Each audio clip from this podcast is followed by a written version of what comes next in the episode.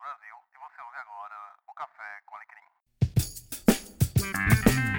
Sim, Café com Alecrim, seja muito bem-vindo, muito bem-vinda a este episódio de estreia do Antônio aqui no Café com Alecrim.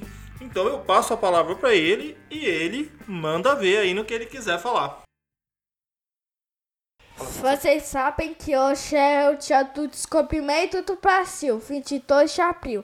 O Brasil foi descoberto em 23 de abril de 1500.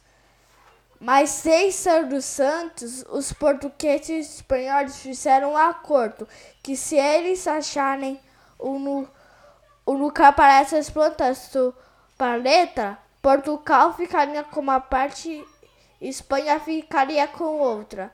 Os portugueses estavam indo para caminho da Índia e acabaram chegando no Brasil.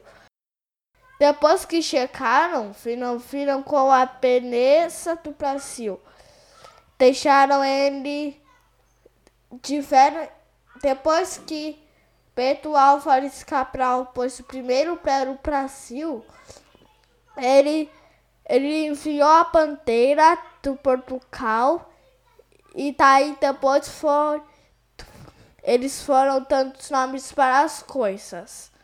A, até a próxima. Eu sou o Antônio Alecrim, saí do. Tenho oito anos e vou vacinar no meu próximo aniversário.